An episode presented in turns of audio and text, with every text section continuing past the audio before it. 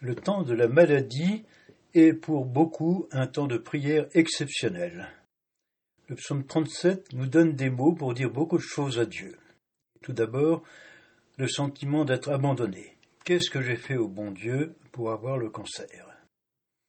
Et suis-je vraiment la proie d'une colère de Dieu dont la main s'est abattue sur moi?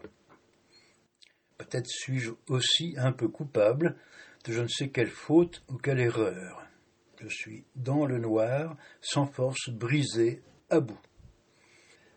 Socialement, la maladie peut être une catastrophe.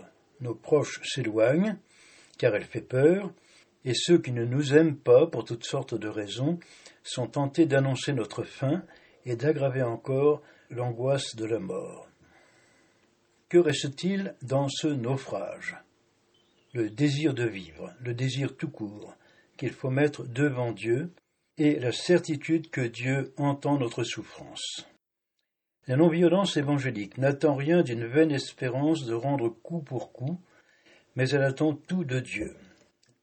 Comme le dit Ethel Soum, une jeune juive qui découvre la prière juste avant de partir pour Auschwitz, je dresse autour de moi les hauts murs de la prière, et, dans les bras de Dieu, j'échappe aux mains des SS.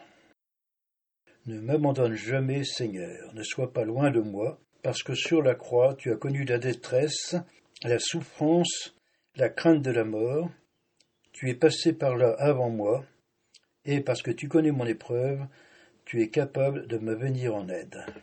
Tu me caches au secret de ta face, car c'est entre tes mains que je remets mon esprit. Je ne suis plus seul.